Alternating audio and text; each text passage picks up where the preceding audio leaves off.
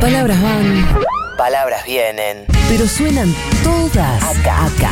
Halfon, Fiorentino. Ahora dicen. F5, F5, F5, F5, F5. No, 8 y media de la mañana, todavía no. Son las 7 y 20 de la mañana, a las 8 y media, los menores de 40 nos anotamos en la ciudad de Buenos Aires, en realidad entre 35 y 40 años. Ah, adivina cuánto tengo. A, a, a, Ay, no sé, no a, sé. no sé, no te digo. Bueno. Che, NASA, ¿a dónde vamos? Nos vamos, Florcita, a hacer un balance, si te parece. Estamos como para hacer viernes de balance, viernes de eh, análisis, porque ayer se cumplió un año. ¿No? de la entrada en vigencia de la ley de alquileres, eh, una ley básicamente impulsada por or- organizaciones e inquilinos e inquilinas de todo el país, necesaria ¿no? como herramienta para poder reivindicar los derechos de los inquilinos, pero también para medir esta relación desigual que se da con los propietarios, poder generar mayor transparencia dentro del mercado y lo principal y lo más importante, generar condiciones más equitativas en el acceso a la vivienda, hoy una problemática enorme, ¿no? Sin embargo, ya un año después de haber entrado en vigencia esta ley, la situación de las familias que alquilan no es mejor. Sino es por el contrario, la informalidad todavía creció aún más en los, en, bueno, a, la hora de generar en los alquileres, ¿no? En las relaciones de inquilinos propietarios y los precios de los alquileres todavía se llevan una porción más grande, ¿no? De los ingresos de los hogares. Vamos a analizar por qué. Primero vamos a escuchar a Gervasio Muñoz, el titular de Inquilinos Agrupados, haciendo un balance de la ley de alquileres en su primer año de entrada en vigencia. Evidentemente hemos tocado intereses muy pero muy fuertes. La campaña que ha desplegado el mercado inmobiliario para, para desprestigiar la ley muestra lo importante que es que el Estado empiece a regular las reglas para alquilar vivienda en Argentina. Creo que hay un incumplimiento muy importante por parte de- del mercado inmobiliario, casi sistemático. No hay ningún tipo de control, mucho menos una difusión de los derechos que tenemos por la ley y eso facilita el incumplimiento. Gervasio, podemos decir, el, máximo defensor de los inquilinos, eh, por lo menos en la ciudad de Buenos Aires, que nos grabó este audio, en realidad se lo grabó a NASA para este informe. Exactamente. Bueno, entonces, por un lado tenemos la opinión de Gervasio Muñoz diciendo esto, ¿no? Desde los inquilinos tenés una ley de alquileres que defienden la lógica y la implementación, pero a su vez demandan su mayor cumplimiento efectivo, mayor control del Estado y sobre todo campaña de difusión por parte del gobierno nacional justamente para que todos los inquilinos estén al tanto de los derechos que se reivindican a partir de esta legislación, ¿no? A ver, un dato muy importante. Hay una encuesta realizada en junio por el Centro de Estudios Legales y Sociales y la Universidad Nacional de San Martín que dice que más de la mitad de los hogares todavía a un año de aplicada la ley de alquileres sigue alquilando de palabra, ¿sí? Por fuera de un No. contrato for- formal, por fuera de algún tipo de garantía y eso de alquilar de, de palabra, eso de alquilar de manera informal se va creciendo a medida que los, in- que los hogares tienen menores ingresos. Es decir, cuanto menor es el ingreso del hogar, mayor es la informalidad que se ve en los contratos. Hoy ya, digamos, 2 de julio, si la ley se respetase, ¿no? si la ley efectivamente se cumpliese, la primera y única actualización anual de las cuotas de los contratos exclusivamente de julio, que se basa en el índice de contrato de locación que implementado por la nueva ley, debería ser de alrededor del 41%. Es un ajuste que está por debajo de la inflación interanual y muy por debajo de los aumentos de alquileres que se aplicaron por fuera del marco de la ley, que rondan entre el 55 y el 65% de acuerdo a los últimos datos de reporte inmobiliario. Y hablando de reporte inmobiliario, Sí. vamos a escuchar a la visión del sector empresarial, del sector, perdón, sector empresarial, de- del sector inmobiliario, Sí. que hace su balance. Los dueños. que hace- los dueños, exactamente. ¿Qué hace su equilibrio? ¿Qué hace su balance, su análisis luego del primer año de la ley de alquileres? Y es este. Vamos a escuchar a José Rosados, justamente parte de reporte inmobiliario.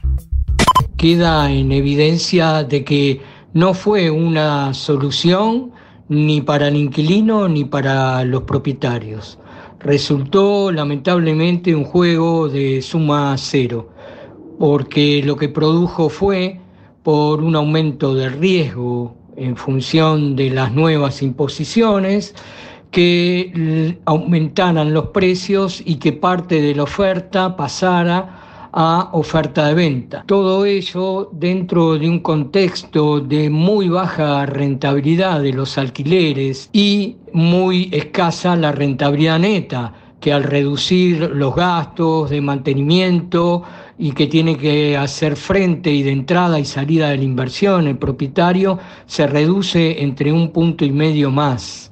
O sea que estamos en presencia de rentabilidades históricas de las más bajas. Un poco que parecen todos tener un punto, pero también se nota mucho la diferencia de poder, no sé cómo decirlo, la diferencia de donde cada uno está ubicado y que hacía falta una defensa del inquilino. Lo que pasa es que, claro, es cierto que aumentaron los precios y que hay menos oferta.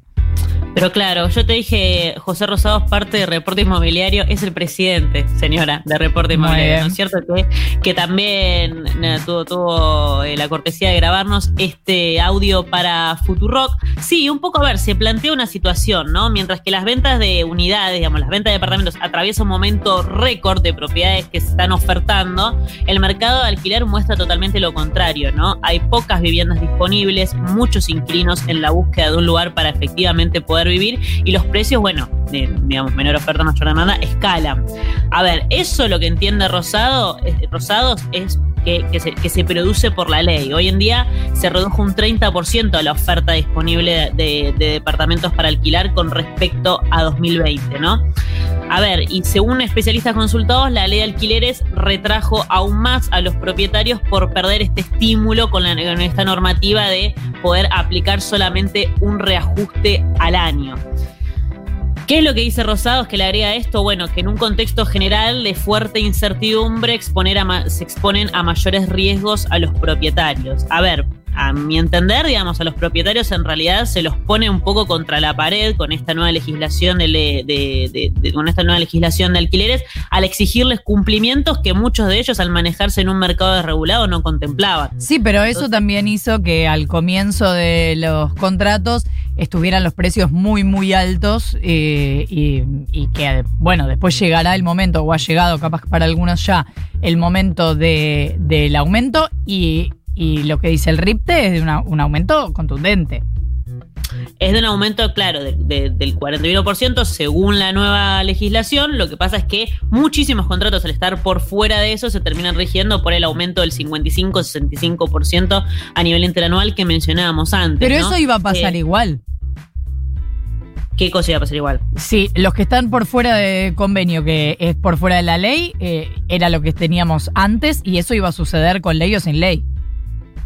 Claro, eso, bueno, eso sí va a suceder con ley o sin ley, pero lo que voy es que, digamos, Igualmente, lo que plantean poco Rosados es que a partir de la nueva ley de alquileres hubo una desregulación ahí dentro de eh, la ley, digamos, dentro de la oferta y demanda por parte de los propietarios, porque quisieron retrotraer sus propiedades de, la, de, alquilarlas para ponerlas en venta, porque no les, básicamente porque no les cabía la nueva ley de alquileres y los condicionamientos que eso generaba en pos de mejorar la calidad de vida eh, y la calidad económica de los inquilinos. Pero también un poco lo que plantea Gervasio Muñoz es, no, bueno, desde Irigoyen hasta ahora, cuando se implementa, además cuando el Estado pone control sobre la ley de alquileres, el mercado se desregula totalmente y los propietarios hacen cualquier cosa. Después ahí efectivamente se va acomodando.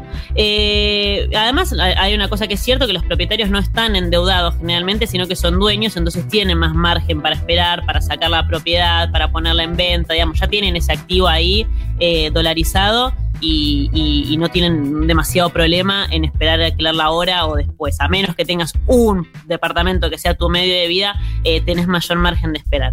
La cosa es que a un año de la ley de alquileres, por parte del sector inmobiliario, mismo razonamiento de que genera falta de rentabilidad. Eh, pero también por parte de los inquilinos logra dar la discusión sobre el rol del Estado en la regularización del acceso a la vivienda por sobre todo visibiliza esta desigualdad en la relación de las partes, lo que vos decías en un principio, Florcita, y logra intervenir los precios. ¿Qué queda, según Gervasio Muñoz? Bueno, exigir mayor cumplimiento y formalización ante la FIP, eso seguro, pero también seguir discutiendo la regulación del precio de los alquileres, no solamente de las actualizaciones, eh, porque uno puede decir, bueno, un 41% está bien, es más bajo que la inflación, pero sigue siendo un número relativamente alto a comparación del crecimiento de los salarios pero también una cuestión de extender el plazo mínimo de contrato, de que sea de más de tres años, que dé aún más previsibilidad. Y lo último que propone, algo más jugado todavía, que por ahí falta todavía para que se debata de manera efectiva, que es imponer un impuesto a la vivienda vacía. Bueno, veremos. NASA Magno contándote entonces el primer año de esta ley de alquileres y bueno, qué sé yo, poniéndole una fichita a cómo puede venir para adelante. Son las siete y media de la mañana. Futuro Future Rock, la, mejor radio de- de los próximos 270 años.